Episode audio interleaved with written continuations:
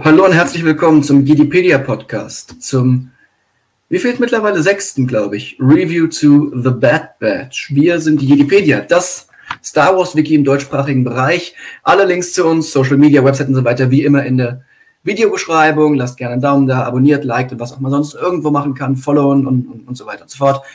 Ähm, wir freuen uns, euch heute wieder zum Podcast begrüßen zu dürfen. Wir, das bin zum einen ich, Tobias oder auch Toby Thrawn, Jedi Ritter in der Jedipedia, zu meiner Rechten, nein, auf der Seite. Tims Republik, äh, ebenfalls Jedi Ritter und noch aktiverer Autor als ich in der Jedipedia. Und da unten ist Star Wars Hallelujah, ein äh, ja, geschätztes Mitglied der Community. Ich glaube, die meisten Zuschauer kennen ihn mittlerweile oder kennen uns alle mittlerweile. Ähm, ja, schön, dass ihr alle einschaltet oder wie viele auch immer das sind. So viele sind es bisher nicht, aber es kommen bestimmt noch mehr dazu.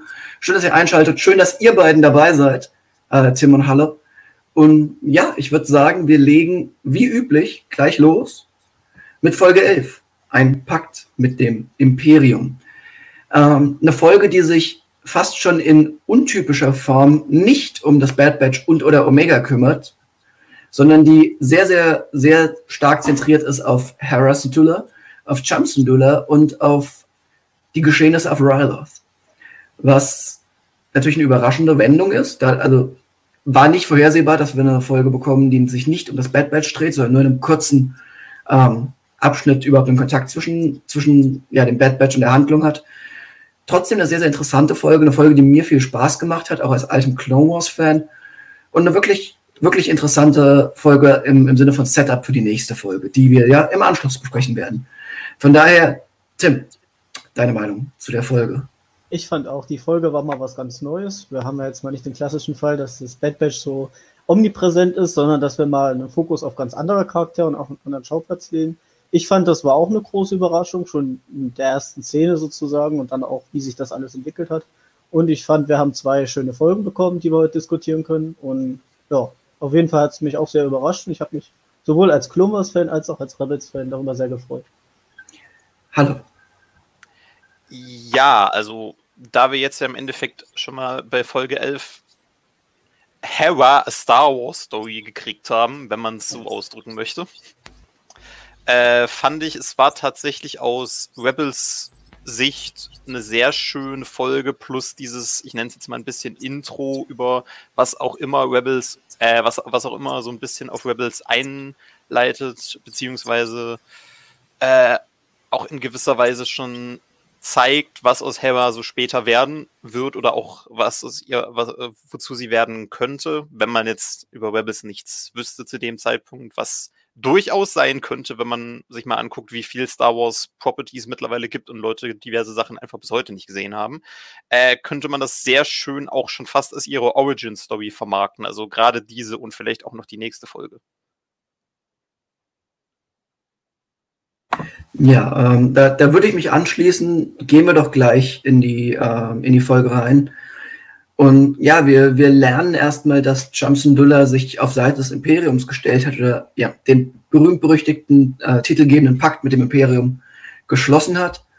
Und äh, erstmal auch denkt, dass er auf der richtigen Seite steht. Wir, wir treffen Hauser das erste Mal, einen jetzt schon sehr beliebten ähm, Klonkrieger, gerade auch in der Community bei äh, gewissen Personen, die heute nicht im Podcast dabei sein wollten. Schande über euer Haupt, egal. Ähm, und Chamsindula zeigt seine Macht über, über die Bewohner von Dryloth. Also zeigt, wie, was für ein Standing er hat und wie sehr die Leute auf ihn hören. Gleichzeitig starten, glaube ich, auch bei ihm mittelfristig die Zweifel ähm, an den Methoden des Imperiums, geschürt natürlich auch durch seinen äh, ich glaube, Bruder ist das. Ähm, und durch, durch die Verbindung, die Hera natürlich auch dazu hat. Hallo. Ähm, fang du doch mal an mit dem, mit dem Setup zu der gesamten Geschichte. Wie, wie fandest du das Intro oder die Einführung in unsere aktuelle Situation auf Ryloth?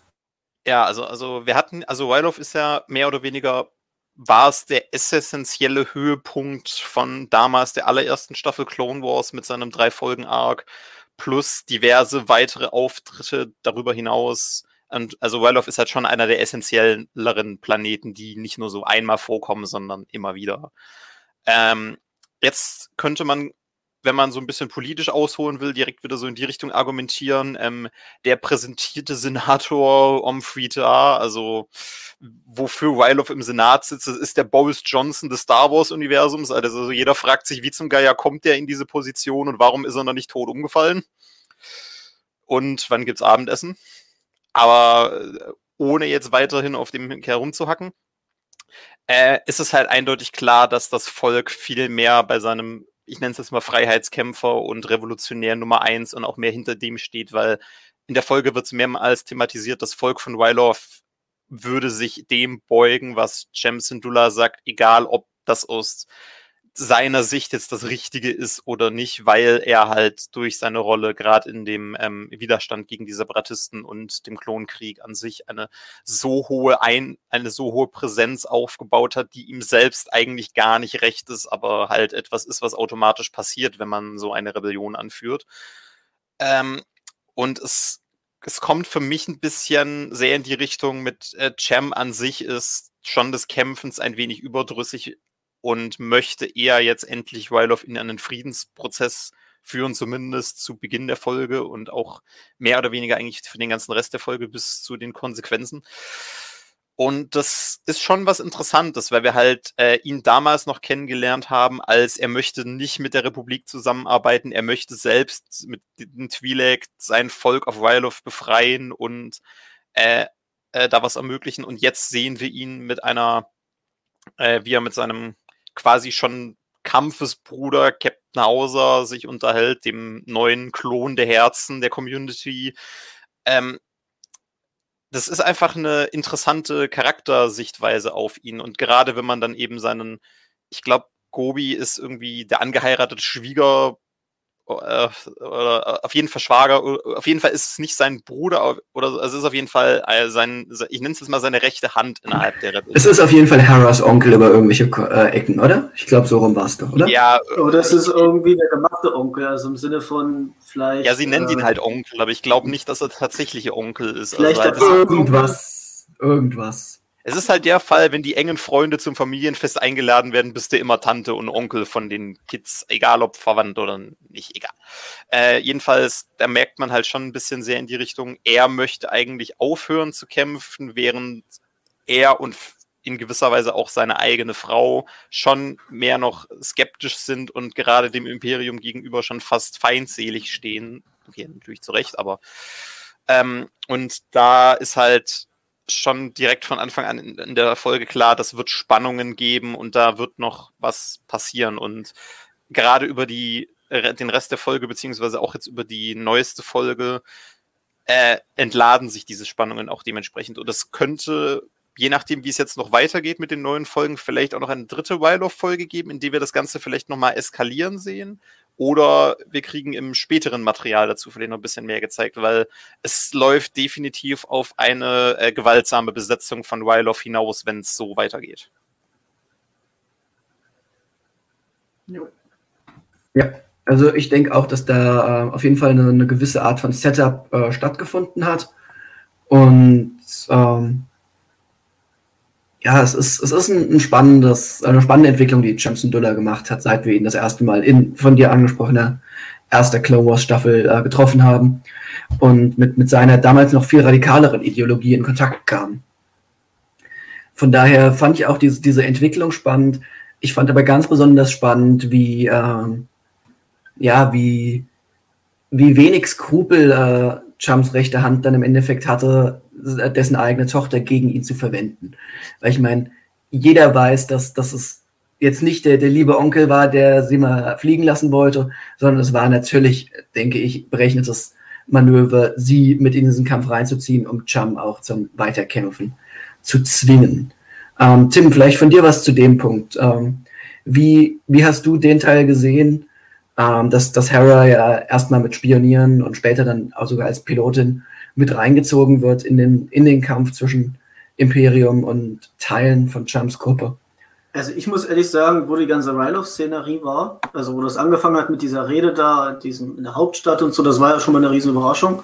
Und wo wir dann diesen Umschwenker hatten, von wo sie dann über Hera gesprochen haben und man sieht sie dann in der Raffinerie, das war für mich erstmal so eine totale Überraschung, weil ich gar nicht mit ihr gerechnet hätte dass sie da generell auftaucht. Ich meine, klar, wenn die Eltern da sind, dann wird sie wahrscheinlich irgendwo rumrennen, aber dass sie sie so in Szene bringen und dass sie dann auch mehr oder weniger der Hauptcharakter der Folge ist, hätte ich nicht erwartet. In erster Instanz. Ich muss sagen, an sich, am Anfang hat es halt relativ harmlos gewirkt, so ja, ich, sie guckt sich das halt mal an, dann wo halt rauskam, dass der, äh, ihr Onkel Gobi sie dahin geschickt hat, da überlegt man dann natürlich, okay, was beabsichtigt er eigentlich? Wie er schon gesagt hat, ich meine, im Endeffekt will er wahrscheinlich Cem einfach nur in diesen Kampf mit reinziehen auf die nette Art und Weise. Also zumindest das Ferronet. Wie es halt zwischen den beiden ist, haben wir ja gesehen. Die, die streiten sich halt ein bisschen über dieses Thema. Aber ich glaube, die kommen auch gut klar. Ich meine, die waren ja schon in der Clone Wars relativ dicke und haben da schon zusammen gekämpft. Und Cem weiß einfach, denke ich mal, wie dieser ganze Krieg aussieht. Ich meine, er war ja mit an der Front und hat ja gesehen, wie sein Volk darunter gelitten hat. Ich glaube, für ihn ist es primär Frieden machen und kein Krieg mehr. Und Gobi ist so, wir wollen halt doch schon eher unabhängig sein. Ich glaube, er ist der Radikalere in der Beziehung. Cem ist einfach der, der noch ein bisschen politischen Charakter hat. Der sieht, was ja, das große Ganze ist. Fall. Aber auf jeden Fall cool eingebracht. Auch dann natürlich dann diese ganze Verwurzelung mit Harras Traum, irgendwann mal zu fliegen und Pilotin zu werden. Also das hat halt auch super in diese Rebels-Mentalität gepasst.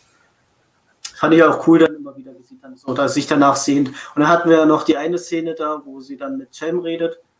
Die fand ich dann auch, äh, da gibt es ja immer so ein paar lustige Analogien zu Rebels, zum Beispiel die Szene, wo sie da auf dem Balkon sitzt und dann so in den Himmel starrt und die Jäger vorbeiziehen sieht. Das hat dann auch gepasst, so.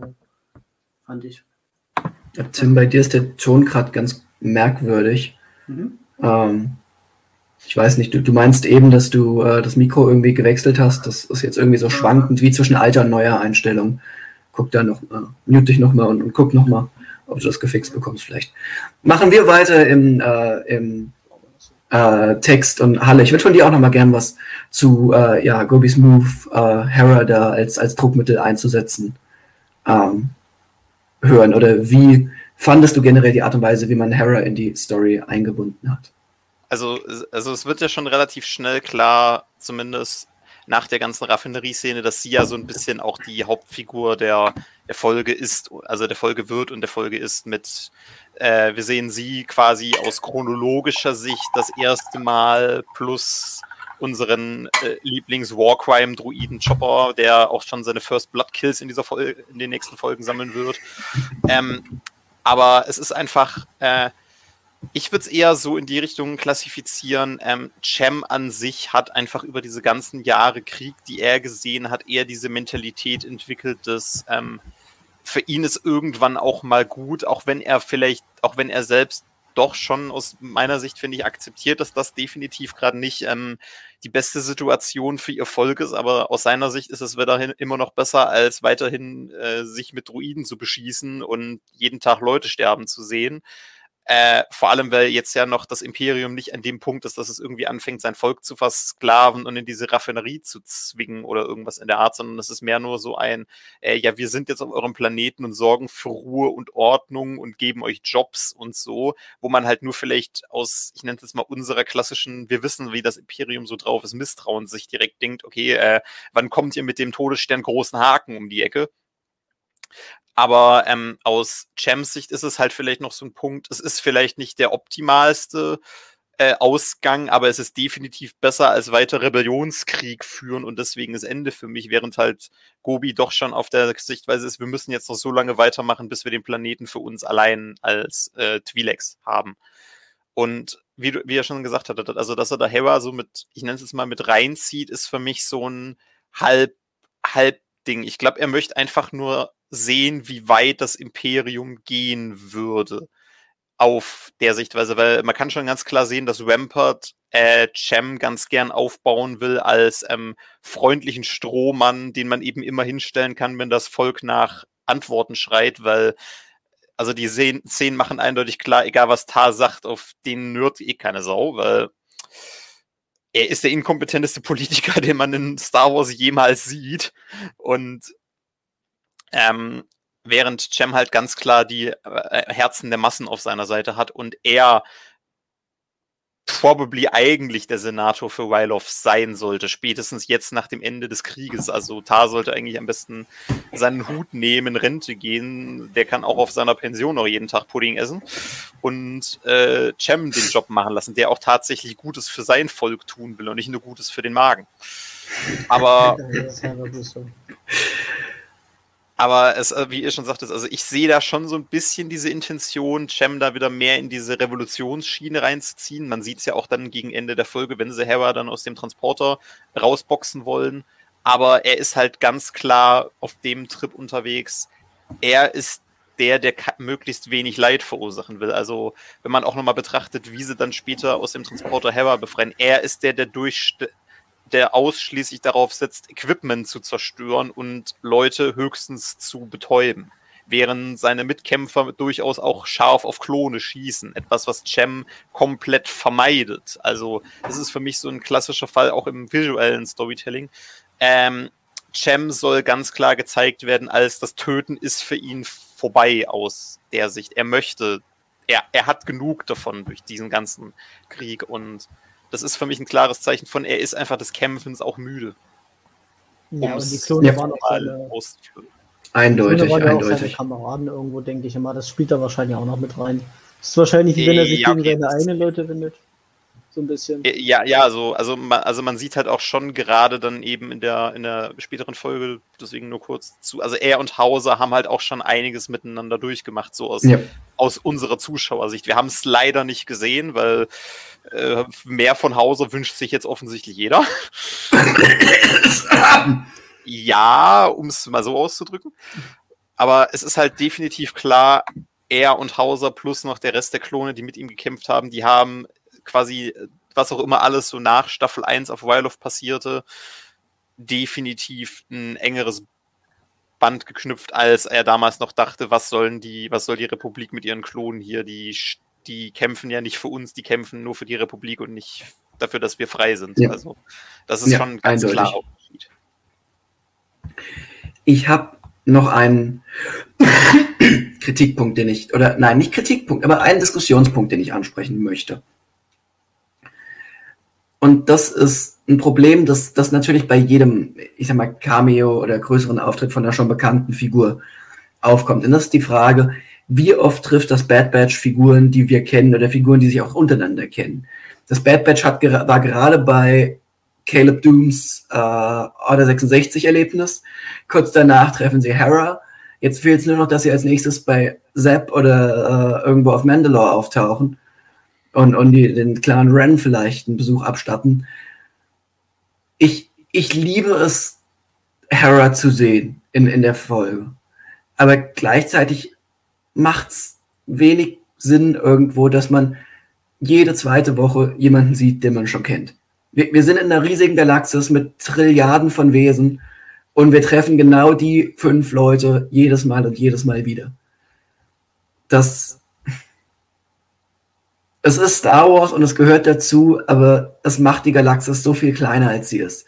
Weil ja, in, in der Galaxis von Trilliarden von Menschen triffst du meistens nicht dieselbe Person durch Zufall fünfmal von einer Woche. Und so ungefähr wirkt das halt. Das würde ich mal eure Meinung zu gern, gern hören. Ähm, ich verstehe definitiv deinen Punkt und ich bin da auch immer so ein bisschen in die Richtung, mein Gott, ähm, wie klar gibt es in dieser Galaxis Trilliarden an Lebensformen und Figuren, aber äh, Random Bürger Nummer 47 ist einfach nicht so interessant wie ein Cat Bane oder wie eine Hera Syndulla oder sonstige Figuren. Und deswegen, egal wie riesig du deine Welt schaffst, es narrowt sich irgendwann immer runter auf, das sind die Leute, die man kennt und das sind die Leute, die man sieht. Und äh, es ist halt wieder einfach so ein Fall, wo man irgendwann fragt man sich, sind es jetzt einfach nur noch Fanservice-Cameos, die man einem an den Kopf schmeißt, oder haben diese Figuren auch tatsächlich einen existenziellen Grund, wieso sie auftauchen? Und ähm, ich war zuerst auf der Schiene unterwegs, dass ich mir dachte, Hera hat definitiv einen Grund hier zu sein, weil wir hier vielleicht voll und ganz ihre Origin-Story sehen, in wie kommt sie an den Punkt, an dem sie in Rebels ist was wir nicht so ganz kriegen, aber zumindest halbwegs. Und äh, Caleb war für mich da fast schon eher wieder der Punkt, das war für mich ein Fanservice-Cameo. Also, dass eben das Bad Badge an dem Punkt der Order 66 dabei ist, dass er mitkriegen, wie er abhaut. Das war für mich sowas, das hätte es jetzt nicht unbedingt gebraucht. Und das war halt eher auf der Fanservice. Aber gerade jetzt Hebbers Auftritt fand ich deutlich relevanter und vielleicht auch wichtiger. Also ich sag's mal so, mich hat Calebs Auftritt deswegen nicht gestört, weil es der erste der Form war.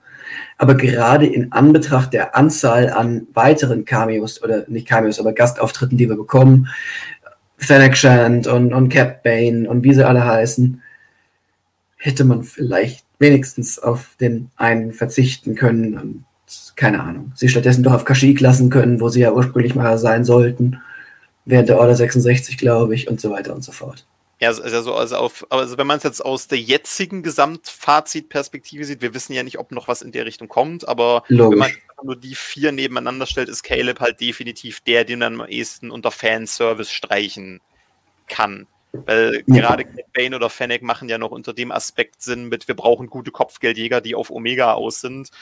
Ja. ja. gut, natürlich könnten sie uns äh, Mr. Frisbee-Kopf Endo zeigen. Der hätte auch einen gewissen Fanservice-Charakter, aber der hat halt nicht den gleichen. Ja, genau. Der hat äh, nicht diesen Ruf, diese, diese, wie eine Fennec genau. oder wie eben ein Cat Bane. Und da macht es dann schon Sinn, dass sie uns eben die A-Liste und nicht die B-Liste Ganz genau. präsentieren.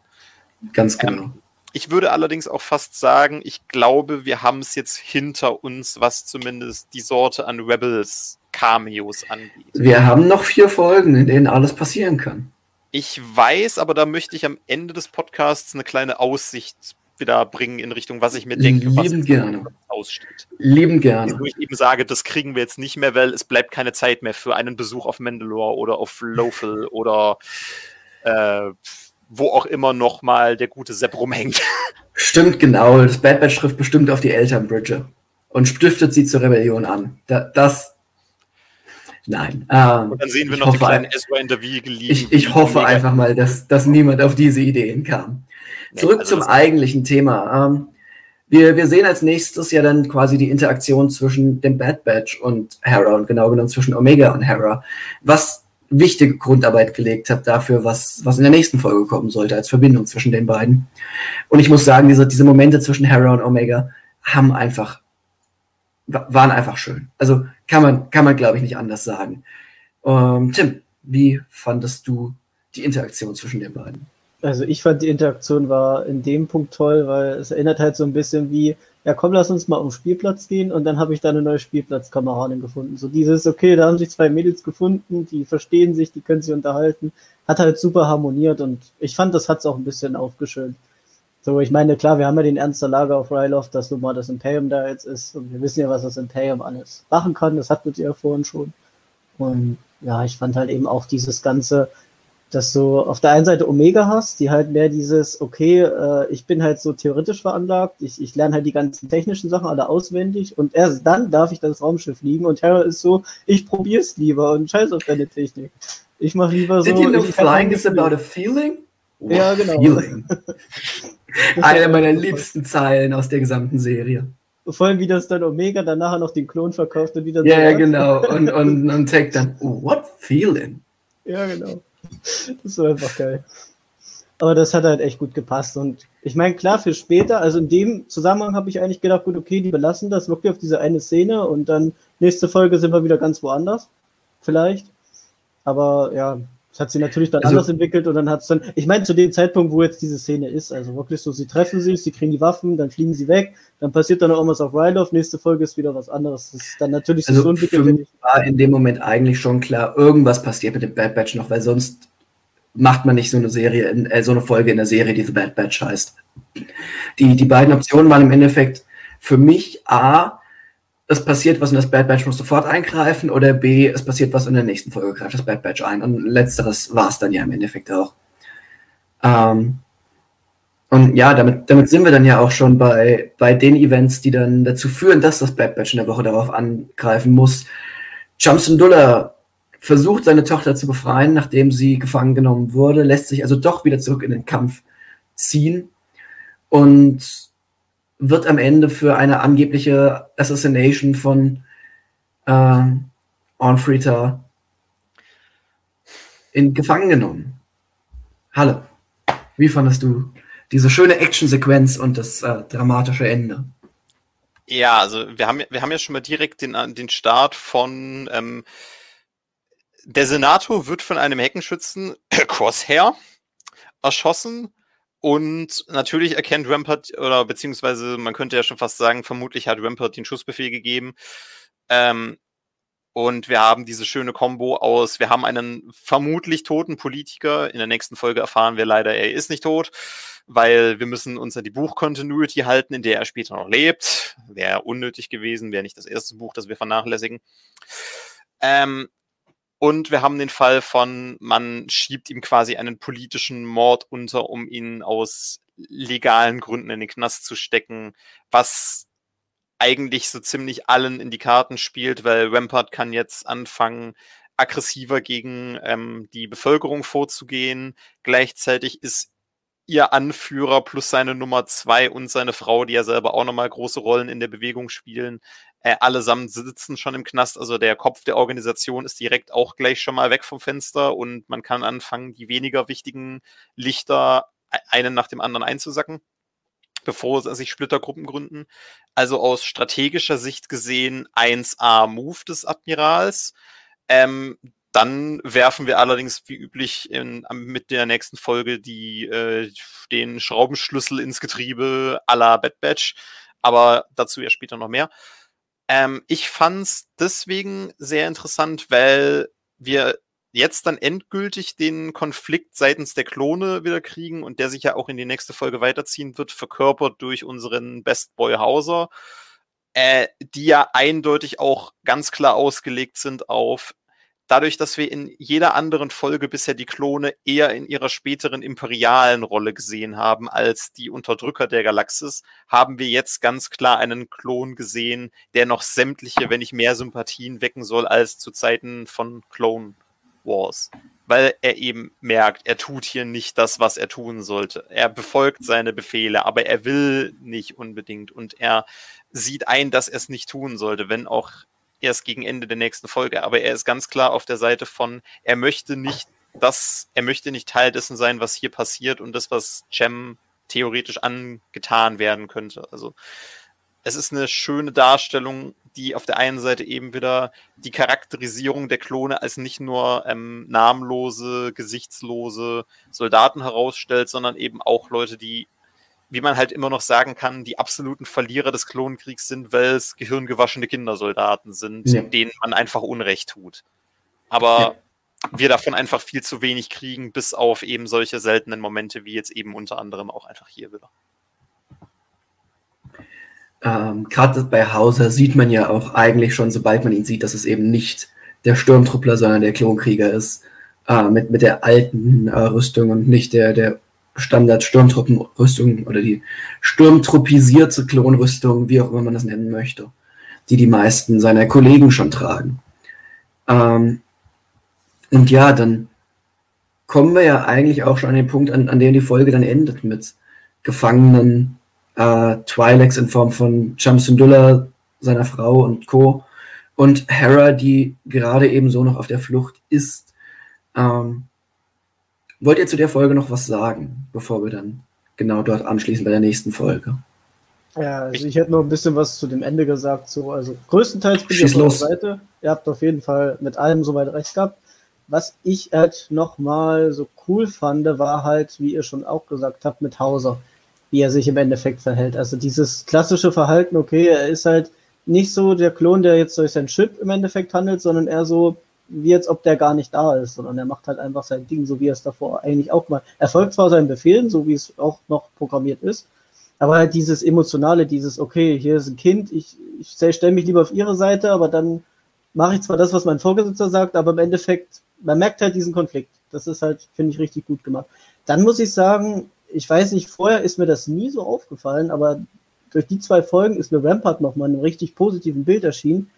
Einfach als so dieser Hauptbösewicht jetzt. So früher, also am Anfang hatte man ja eher den Tarkin, den man so als großen Kontrahenten eingebracht hat. Dann hat sich das ja dann mit dieser Elite-Einheit entwickelt. Rampart war ja dann so dieser Vorgesetzte. Ich fand halt sein Kalkül und das alles, was er gemacht hat, macht ihn halt wirklich zu einem super guten Schurken. Also einfach dieses, wie er das alles äh, im Endeffekt aufbaut mit dem Senator und so, dieses Kalkül, okay, ich habe da einen Scharfschützenpost positioniert, der schießt auf ihn, damit ich dann quasi die Sympathisanten in den Knast kriege, so viele wie ich will, um halt hier die Macht zu übernehmen und so dieses, da frage ich mich auch, der Typ muss doch mal irgendwo auf einer Akademie von der Republik gewesen sein. Wie kann man einfach so krass drauf sein? So, ist, ist das einfach sein Charakter oder?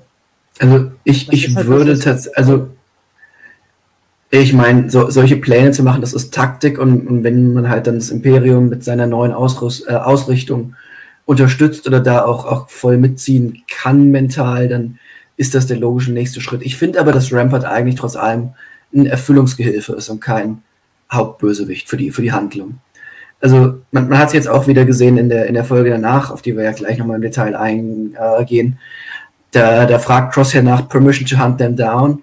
Und ja, damit ist dann Crosshair wieder der, der halt alles jagt. Also Crosshair ist für mich der klare Hauptbösewicht, ähm, beziehungsweise eigentlich ja auch kein klassischer Bösewicht, weil er ja irgendwie zu den Guten gehört, aber trotzdem der, der Hauptbösewicht oder der Hauptantagonist.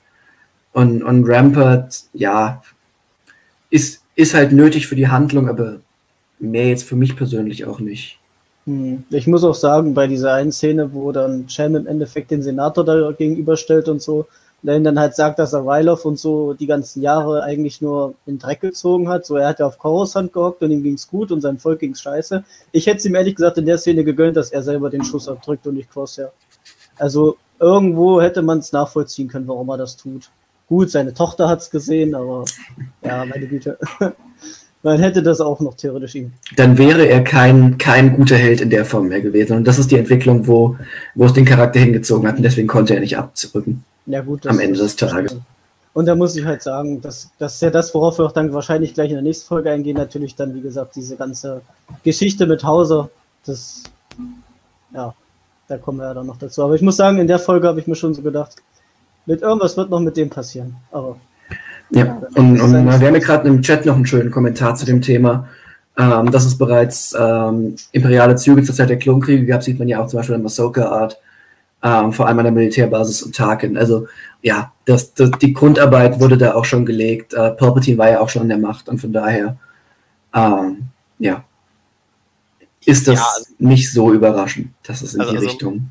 Äh, man, man kann es ja so sehen, gerade dadurch, dass ja die meisten Offiziere, Admiräle oder eben gerade der taktische Teil des, des republikanischen Militärs ja auch eher aus klassischen Menschen rekrutiert wurden, die eben dann ausgebildet wurden und geschult wurden und weiß Gott was, die bilden ja dann schon später auch definitiv direkt wieder den Kern der Offiziere zu Beginn des Imperiums. Und wie, schon, wie wir schon hatten, also Rampart ist ja jetzt nicht uralt, also der sieht ja nicht älter aus als irgendwo in seinen 30ern, höchstens 40, aufgrund von mhm. Frisur und allgemeinem Aussehen. Ähm, der wurde definitiv irgendwann ich hätte es spontan geschätzt, irgendwann zwischen Episode 1 und 2 hat er angefangen, an irgendwelchen Akademien zu lernen und ist dann eben dementsprechend wahrscheinlich auch in den Klonkriegen irgendwo so als meiner Offizier vielleicht mal eingesetzt worden auf einem Schiff oder so. Und gegen Ende hin hat er es dann eben in die höheren Ränge geschafft. Ich meine, wir hatten in der allerersten Folge quasi on, äh, oder in der, nee, in der zweiten oder dritten Folge onscreen seine äh, Promotion vom Vize zum Volladmiral. Also er ist jetzt auch nicht mehr gerade so ein kleines Rädchen äh, ich könnte mir schon vorstellen, dass je nachdem, was man jetzt eben noch mit Crosshair macht, er letztlich schon als der große Böse am Ende dasteht. Aber mhm. das kommt eben auch noch ganz drauf an, was sie jetzt mit den restlichen vier Folgen noch machen. Vor allem, was sie dann mit Crosshair noch machen, das ist ja das. Ist er dann im Endeffekt der Bösewicht, der dann nachher von Kloneinheit 99 doch besiegt wird? Oder ist er dann der Bösewicht, der wieder dann zum Guten wird? Das ist halt die Frage. Aber das, das sind die beiden möglichen Optionen, genau. Ja. Dann sind wir, glaube ich, am Ende der Folge. Und da die beiden Folgen dann eine ziemlich gute Einheit ergeben, würde ich gleich weitermachen mit der nächsten Folge. Und ähm, ja, wir, wir beginnen im Endeffekt damit, dass das Bad Batch zurück nach Ryloth gerufen wird, beziehungsweise dass Omega Ärger bekommt, dass sie die Privatfrequenz hergegeben hat. Ähm, für die, was ist das, äh, Pandora zu Bromance, Cis-Mans wie auch immer, zwischen den beiden. Und ja, wir, wir sehen ähm, Omega, die sofort sehr, sehr hilf hilfsbereit ist. Ähm, es ist ja auch generell ihr, ihr Charakterzug, dass sie eigentlich der moralische Anker des Bad Batch ist, während, während der Rest halt Soldaten sind, die sich in der Welt irgendwie zurechtfinden, ist sie der manchmal zu stark für ihr eigenes Wohlergehen, aber trotzdem wichtige moralische Anker der, der Gruppe ein Stück weit. Und ähm, ja, hallo schieß du doch mal los mit deiner Meinung zur, zur Eröffnung oder zu der Reaktion aller Beteiligten auf das Problem. Ja, also, also wie gesagt, es macht halt charakterlich voll und ganz Sinn für Omega so zu handeln und auch direkt wieder, wir müssen da jetzt helfen und wenn wir nicht helfen, äh, dann machen wir uns auch fast mitschuldig, dass wir nicht geholfen haben. Äh, äh, ich, ich würde Omega immer so ein bisschen beschreiben als, ähm, sie nimmt ein bisschen die guten Seiten von allen aus dem Team in sich auf, während sie gleichzeitig auf die dunkleren Seiten verzichtet. Also sie hat ja ganz klar von Hunter mittlerweile das taktische Planungsgeschick und das über die Überlegungen in sich aufgenommen, ohne eben gleichzeitig so zu denken, als ähm, vielleicht sollten wir auch mal an uns denken, beziehungsweise wir können nicht jedem helfen oder äh, Krieg ist nun mal so, dass Leute sterben, die es nicht verdient haben. Was, also bei Hunter ist ja der klassische, ich habe Leute sterben sehen, ich komme damit klar, wenn Leute sterben, äh, Charakter zu. Ja oder während er gleichzeitig zum Beispiel dann von Wecker mehr so diese Ecke mitnimmt, mit dem ähm, äh, fast schon dieses naive, wir tun halt, was wir immer tun, weil wir gewinnen sowieso, weil wir sind super äh, Zug. Und von Tech und so weiter nimmt sie halt dann zum Beispiel noch das technische Wissen mit, plus ähm, vermutlich kriegt sie von dem regelmäßig Homeschooling an Bord über 300 verschiedene Sachen, weil Tech jetzt endlich jemanden gefunden hat, der, der ihm auch zuhört, wenn er seine Monologe runterrattert. Und Omega hat so ein bisschen keine Wahl, Schrägstrich möchte ihm nicht sagen, jetzt halt endlich die Klappe. ja, ich glaube, das ist, ist eine schöne äh, Zusammenfassung des Ganzen. Ähm, und ja, das Bad Batch ist erstmal bereit zu helfen, dann aber recht schnell auch wieder nicht, nachdem das Überraschungsmoment weg ist durch den äh, Probe Droid und nachdem sie merken, ups, hier ist vielleicht mehr äh, imperiale Gegenwehr oder gefährlichere imperiale Gegenwehr, als wir das ursprünglich gedacht hätten in Form von Crosshair. Ähm, Tim, was, wie, wie fandest du denn ähm, gerade auch der, also zum einen natürlich die äh, Entscheidung, dann zu sagen, nein, wir wollen nicht äh, helfen oder können nicht helfen. Und auf der anderen Seite die Art und Weise, wie Omega ihre eigenen Freunde austrickst, indem sie sagt, such du den Plan aus, auf dich hören sie, das ist nur Taktik. Hm. Ja, ich muss sagen, also noch zu der einen Sache am Anfang, da fand ich auch die Anekdote cool, wie Hera dann im Endeffekt die Nachricht aufzeichnet. Ich glaube, das war so ein Hint auf Episode 4 mit Leia. Ja, das ist eins zu eins ja, so okay. geschossen wie Leia. Ja, yeah, natürlich, natürlich. Ja, genau. Das, das, ist, das, das ist halt Fanservice, aber von der Sorte, man merkt und man findet es schön. Wobei ich das noch, was wollte ich vorhin noch sagen, nicht so krass finde wie bei Kanan, wo sie ja dann, dadurch, dass sie ihn eingebaut haben, ja dann noch so ein bisschen am Kanon umgeschraubt haben mit, weil da gab es ja mal dieses Comic und da haben sie ja dann auch noch mal ein bisschen was gerne. Ja, ja nee, also hier, hier geht es halt wirklich nur um, man macht Shots ähnlich zu bereits bekannten Shots, damit man diese Memorability einfach kriegt. Hm. Ich meine an sich nicht schlecht, also es ist ja im Endeffekt, wie du schon sagst, wie du schon sagst, Fanservice. ja, nee, aber auf jeden Fall, um auf die Szene zu sprechen zu kommen, ähm, an sich kann ich das erstmal nachvollziehen. Ich meine, die Klone wissen ja, zu was Crosshair fähig ist und man sieht ja dann auch in der parallelen Szene von seiner Sicht aus, wie krass er halt darauf hinaus ist, seine Brüder halt zu fangen. Ich glaube, das ist, die sind für ihn halt wie eine Nemesis oder so.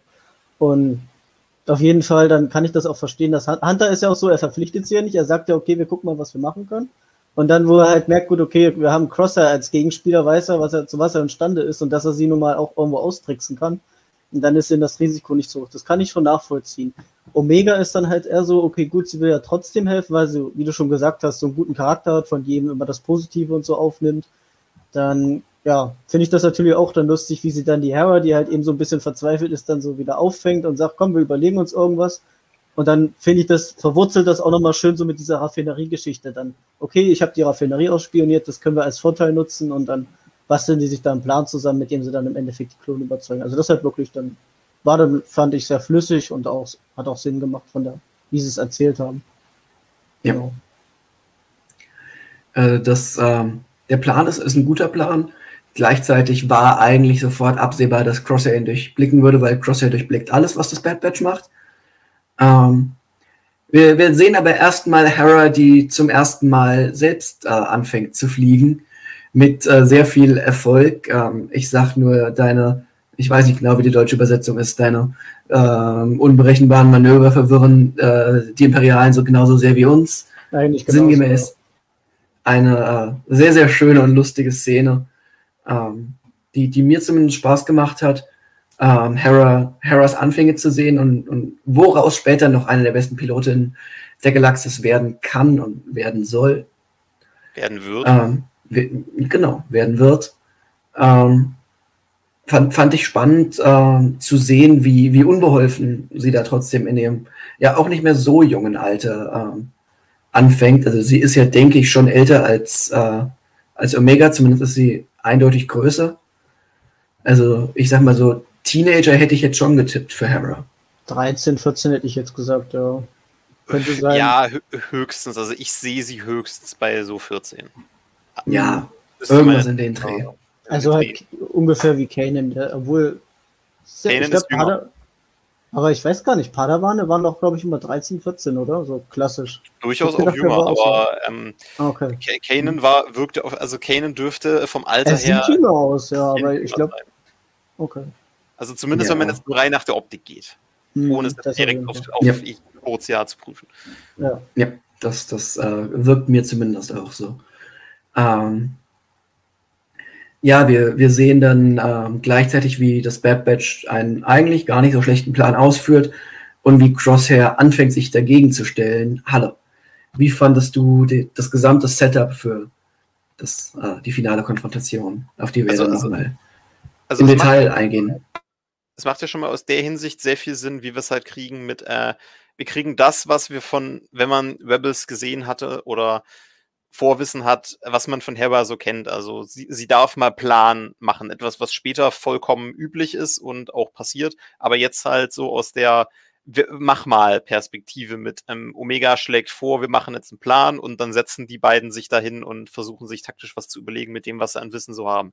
Und äh, es ist schön zu sehen, wie es dann halt auch wirklich in der Ausführungsform geht. Und natürlich geht wieder was schief, weil es geht immer was schief.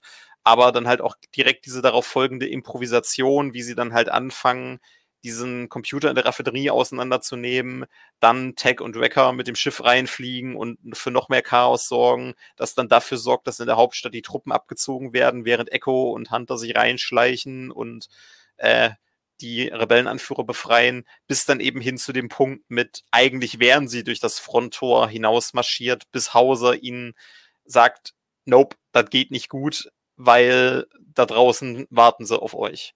Und wir da halt eindeutig dann an den essentiellen Moment der Folge kommen mit äh, quasi dem, ich nenne es jetzt mal Punkt, wo man eben ganz klar machen wollte, Klone sind nach wie vor nicht das Imperium, so wie es wir kennen. Und das eben verkörpert durch, was Hauser dann tut und was ihm definitiv zu einem der jetzt wahrscheinlich dann schon besten Klone macht, die wir jemals hatten. Ja, auf jeden Fall.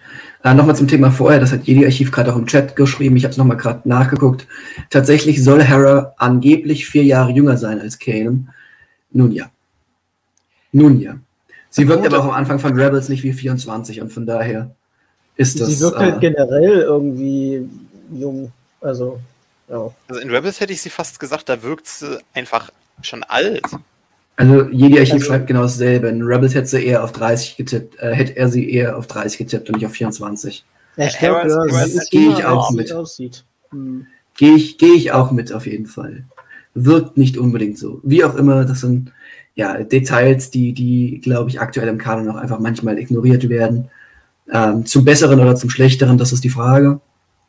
Naja, wir schauen uns im Wiki wieder drum Genau, genau. Ja. Ähm, unabhängig davon bleibt, ähm, was, was, du natürlich gerade gesagt hast, man hätte den Plan durchgezogen und wäre genau in die Falle getappt, hätte Hauser nicht sein, äh, ja, sein, sein Leben im Endeffekt aufs Spiel gesetzt.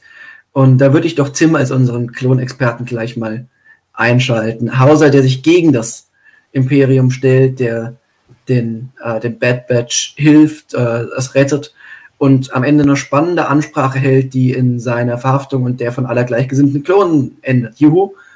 Ähm, wie fandest du diese, diese eigentlich ein Stück weit absehbare Wendung, die aber trotzdem in der Stärke ähm, vielleicht doch nicht ganz zu erwarten war. Also hat sie auf jeden Fall mit der Aktion so einen Platz in der Heiligen Halle der Klone bei mir verdient. Also ich habe ja so ein paar Klone, die ich immer wieder cool finde und die immer wieder coole Aktionen gemacht haben im Klonus.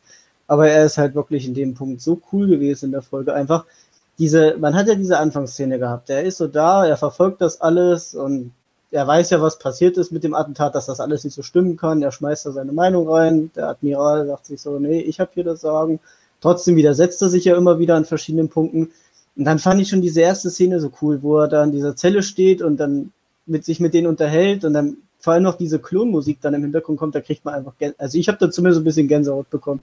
Fand ich halt schon cool und dann dieses so, ich muss jetzt irgendwas tun und handeln und er sieht ja dann auch nach im Endeffekt, dann er beobachtet ja, wie Cross ja im Endeffekt realisiert, so, warte mal, hier stimmt irgendwas nicht, die versuchen uns hier irgendwie auszutricksen. Ich weiß, dass die Klone wieder versuchen, hier irgendwie die Twi'leks oder so rauszuholen.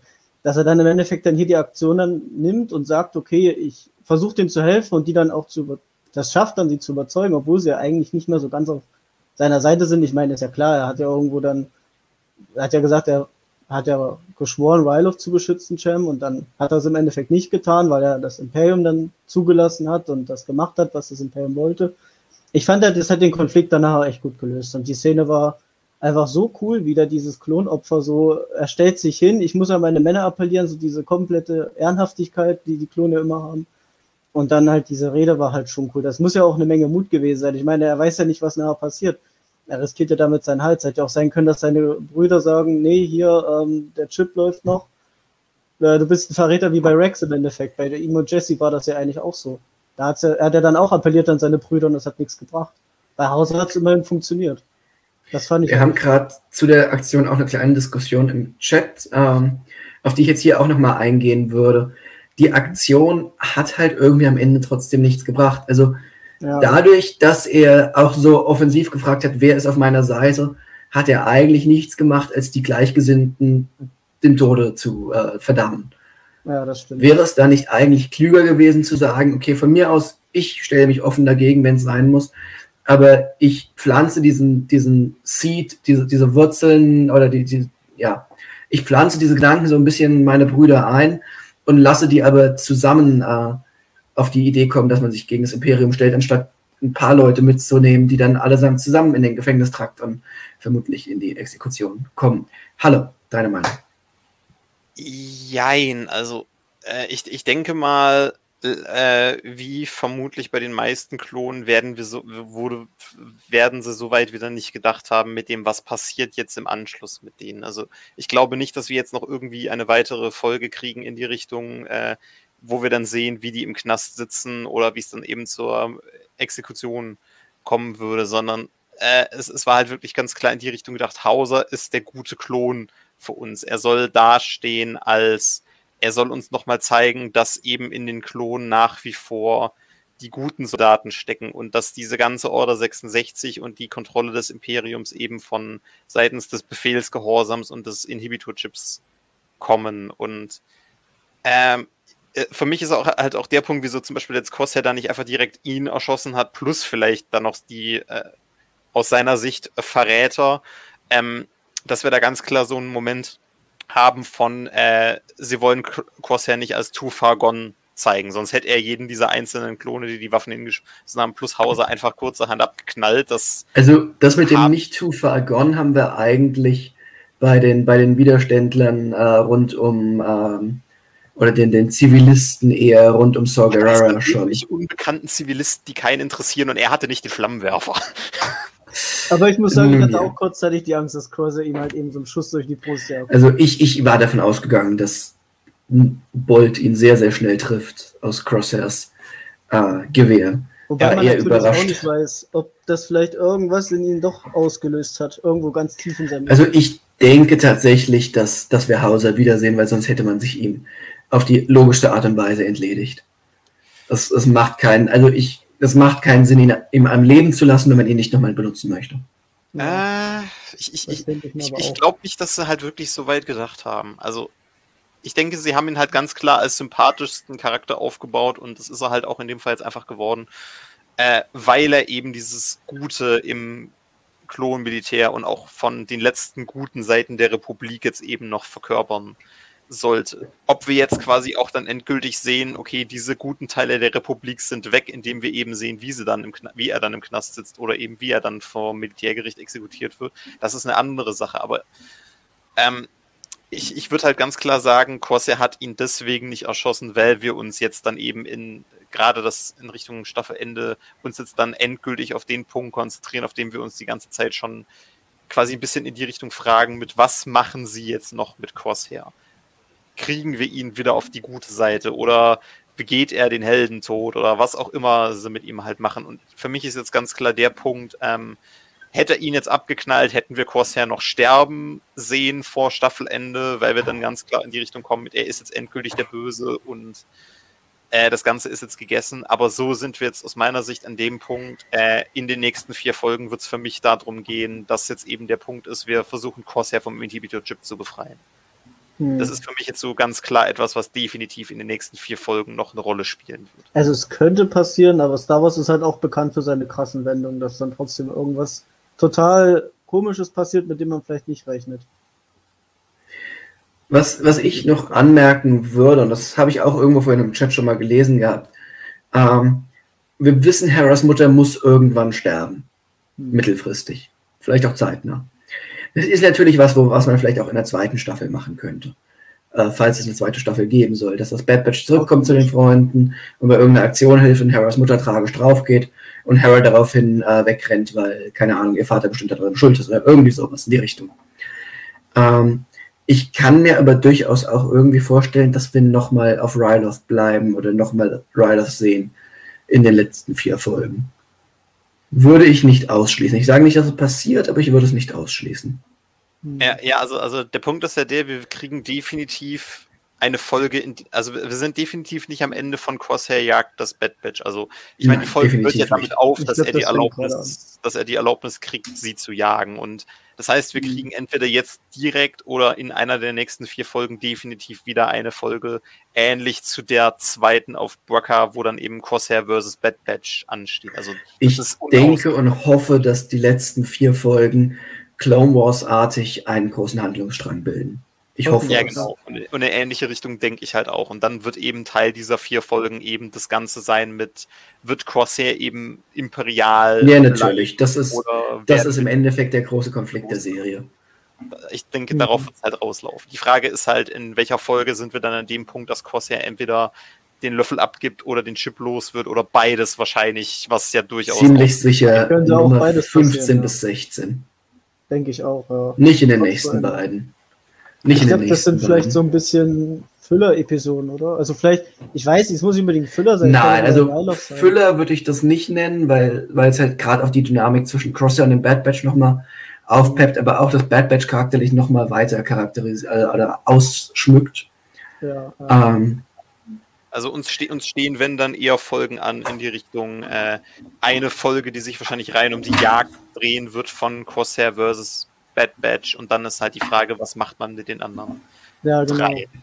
also ich halt könnte mir vorstellen, dass jetzt die nächste Folge tatsächlich erstmal nur Crosshair, ähm, ähm, dass äh, die nächste Folge erstmal nur Bad Batch fixiert ist und wir ganz am Ende sehen, oh, Crosshair kommt langsam näher.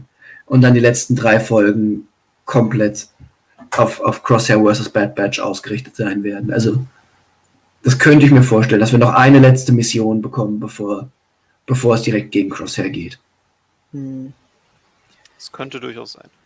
Kommen wir nochmal zum, zum Ende der Folge zurück. Ähm, wir sehen dann, äh, ja, die Familie Syndulla gerettet, bietet dem Bad Batch das versprochene Geld an. Natürlich lehnt Hunter dann doch ab, weil er in diesen Momenten doch einen, einen Anflug von Übermoralität hat, den er vorher nicht hatte, als es darum ging, sie zu retten. Und ähm, ja, wir, wir verlassen Ryloth eigentlich im Positiven, nichts ahnend, dass Harras Mutter noch irgendwann zeitnah sterben muss. Und ähm, ja, wie, ich, ich glaube, zu dem Ende kann man nicht mehr so viel sagen. Von daher würde ich jetzt noch mal, du möchtest was sagen, dann los, Halle. Schieß los.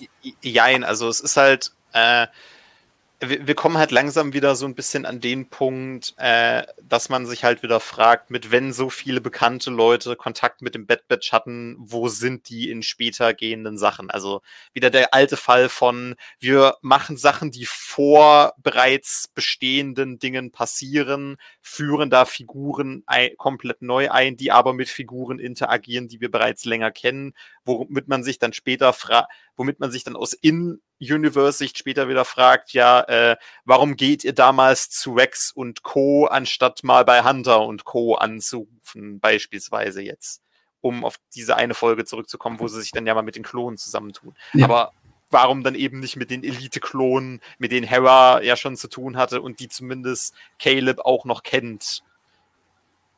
Und das sind halt dann wieder so Fälle, wo man sich dann fragt, was passiert da noch, dass es eine logische Erklärung dafür gibt, dass das nicht getan wird. Ja, ich glaube, die Antwort wollen Logisch. wir vielleicht nicht unbedingt wissen. Sie werden ja, das, das abschlachten. Äh, das, das wäre cool, aber sie werden es nicht machen. Also, ich wollte gerade sagen, bis jetzt haben sie aber schon so viele Klone abgeschlachtet, ich traue denen alles zu. Ja, aber das war nichts beliebig. Achso, na gut, in Clone Wars haben sie ein paar wichtige ja, Klone abgeschlachtet. Ja. Aber halt nicht so, dass du jetzt sagst, oh, wir killen mal das gesamte Squad auf einmal.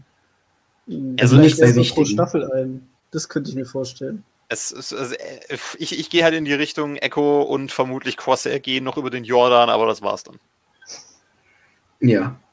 Also das, da, da wäre ich dann tatsächlich auch dabei.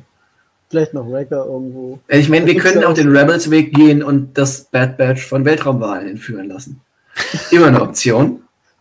Wobei auch ah, eine genau, krass sie, sie gehören zu den ersten, die die Zeitspiegel fallen und dann landen sie weiß Gott wo.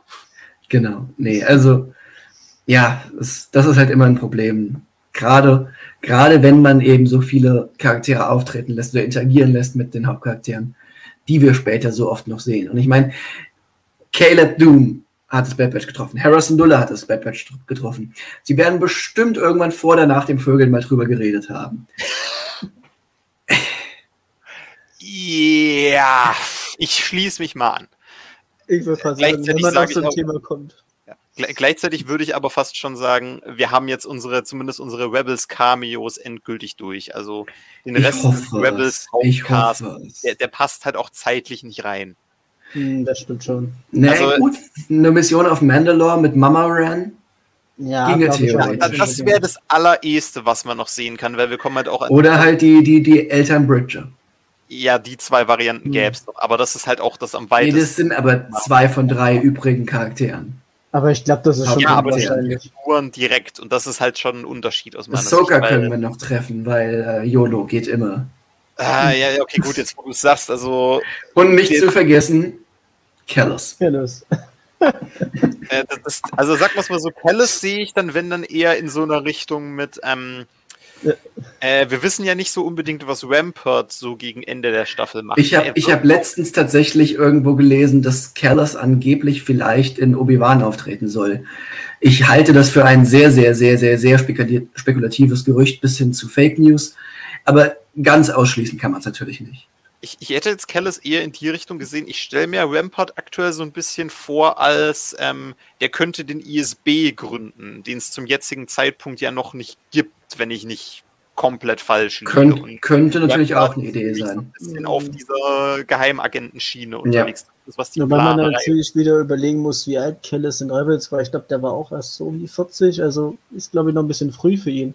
Ja, dann ist er halt der, dann ist er halt hier einer der jungen dann Rekruten. Beginnt er da halt genau gerade als, als, als, Schüler des ISB, des frisch Dann geht er halt irgendwo so als Cameo im Hintergrund rum. Das, so sehe ich ihn halt. Also ja, den genau, sehe ich irgendwo halt, so eine Ecke stehen. Dann wieder die Hälfte der Episode kriegt, aber der wird dann halt irgendwo hinten im Hintergrund rumstehen und aufgrund seines uniken seiner uniken Optik erkennt man ihn dann wieder aus Fansicht. Ja. Ja. Äh, Gleiches könnte ich, könnten wir uns ja, wie gesagt, eben mit Ezra oder mit Sabine vorstellen. Ezra ist, glaube ich, jetzt äh, je nachdem, wo wir uns jetzt zeitlich befinden, ist Ezra ein paar Monate alt, weil der dürfte, der ist gleich alt wie Luke und Leia, der müsste ich neun. sagen, ein paar Tage oder so. Also Bad Batch ist dann noch nicht so. Die sind zumindest im gleichen Jahr geboren. Also ja. Ezra ist jahresmäßig gleich alt wie Luke und Leia. Er ist, glaube ich, am Tag des Imperiums geboren.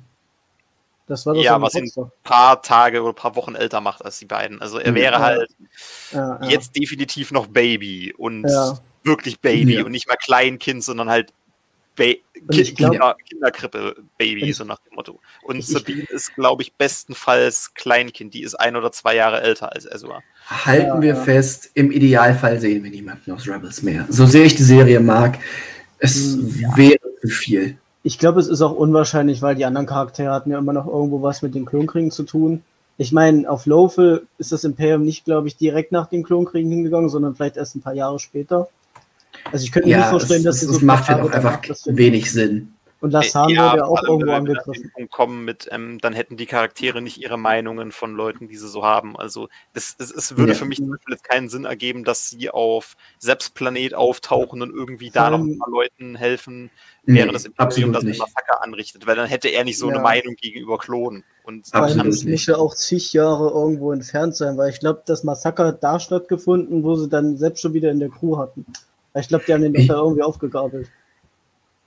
Also ich glaube, das ist auch. Ja. Also- ich ich würde mich aber auch nochmal Jedi-Archiv anschließen in der zweiten Staffel, falls die kommt, Mandalore Arc 100%. Also, Ja, also es, du kommst ja irgendwie immer, wenn du was mit Klonen machst, nie drum rum, Ja, den Fall ganz zu haben. genau. Klone versus echte Mandalorianer, wieder der Fall von ganz äh, genau. ihr seid Klone eines vielleicht Mandalorianers, also oh, wieder diese ganze Django-Debatte kommt dann auf uns zu. Ach ja, ach ja. Das Ich würde dann trotzdem sagen, dass wir langsam zum Ende kommen können. Wir sind ja schon wieder eine Stunde am Reden.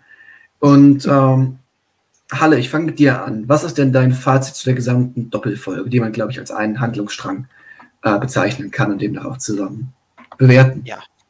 Also de definitiv, also man könnte fast sagen, ironischerweise dafür, dass wir so wenig Pet Batch hatten, ist es mit schon wieder eher eine der besseren Folgen oder der besseren Strukturen, weil wir eben abgesehen vom Pilot nie etwas hatten, was sich wirklich über zwei Folgen erstreckt hat bis jetzt.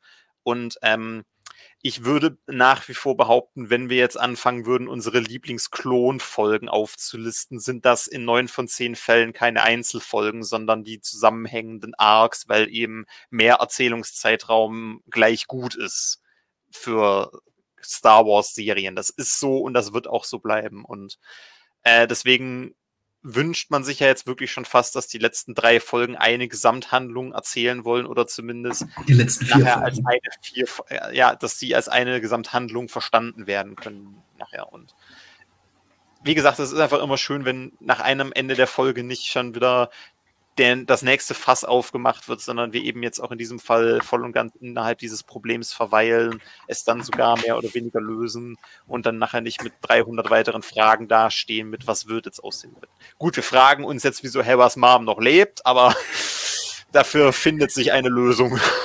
Eine Lösung. Notfalls gibt es irgendeinen Comic. Notfalls sowieso. Ähm, nee, also ich schließe mich dem an. Ich, ich hoffe einfach, dass wir jetzt wieder längere Handlungsstränge bekommen. Diese Einzelabenteuer sind ja ganz nett, aber es war schön, jetzt einfach mal wieder eine zusammenhängende Handlung über äh, ja, zwei Folgen oder mehr zu bekommen. Macht Sinn, funktioniert, ist sowieso die Stärke der Serie oder der, der Vorgängerserie immer gewesen. Von daher, ähm, für mich wirklich eine, eine gute Folge, ähm, gehört, glaube ich, zu meinen Liebsten, eine gute Doppelfolge, gehört zu meinen Liebsten bisher in der Serie.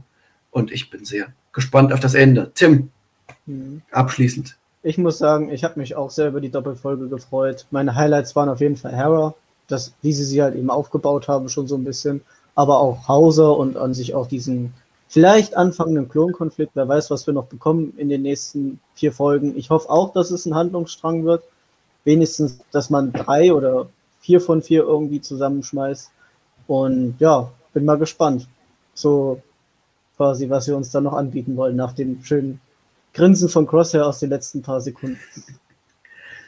Ja, dann äh, sind wir, glaube ich, schon wieder am Ende. Ähm, wir haben im Chat noch die Frage, ob es zu einer B2-mäßigen Klonrebellion kommt. Ist, ist damit Battlefront 2 gemeint? Ähm, ja, Halle, Ja. dann, dann schieß mal Ähm, los. Also, also ich gehe jetzt spontan davon aus, dass die Anspielung ist auf das alte Battlefront und was da passierte. Äh, da hatten wir jeweils eine Mission, schon als das 501. als Vaders Faust unter dem Imperium unterwegs war. Und dieses Background-Wissen, ähm, hatten wir zwei Missionen, die sich jeweils quasi so nach dem Motto äh, Tie up loose ends drehten. Wir haben zum einen auf Mustafa den Rest an separatistischen Führungskräften samt Druidenarmee vernichtet, gefolgt dann von einem quasi Aufstand auf Camino der Kloner gegen das Imperium. Warum genau ist da nicht so klar rausgekommen, weil es halt auch aus politischer Sicht irgendwie keinen Sinn ergeben hat, dass sich plötzlich ganz Camino gegen das vielleicht Imperium, hat das Imperium nicht mehr vielleicht hat das Imperium nicht mehr bezahlt oder so. Ja, also so ein Fall von, wir stellen jetzt aber unsere Zahlungen ein, okay, dann rewired, aber wir haben halt nur so einen Planet voll Klone, äh, wo es ja dann tatsächlich dazu kommt, dass du dann als schon in Sturmtruppenrüstung gegen Kloneinheiten kämpfst, was es auch nur so in dieser uniken Mission dann einmal gab. Äh, es ich fände es tatsächlich interessant, wenn sich die, dass sich die Kaminoaner vielleicht gegen Staffelende wirklich hinstellen und sagen, äh, wir müssen jetzt irgendwas gegen diese imperialen Herrscher bei uns tun. Wobei ich da ganz andere Motive dann sehen würde, als einfach nur Rebellion oder so, sondern halt wirklich dieses, äh, die wollen uns jetzt loswerden und wir müssen jetzt unsere eigene Haut retten. Nummer, dass sie dann halt die Klone für sich einspinnen, einspannen als, als menschlichen Schutzschild und sie in den Kampf werfen. Das könnte ich mir höchstens vorstellen. Aber ja, also, da wäre halt auch wirklich die Frage, wie sie das dann in Lore erklären würden. Also da, da fällt mir jetzt spontan wirklich nichts ein, wie man das sinnvoll verpacken könnte. Also ich sag mal, eine Rückkehr nach Camino fände ich ganz nett, ähm, nochmal zum Staffelende, aber was in der Form kann ich mir nicht vorstellen eigentlich.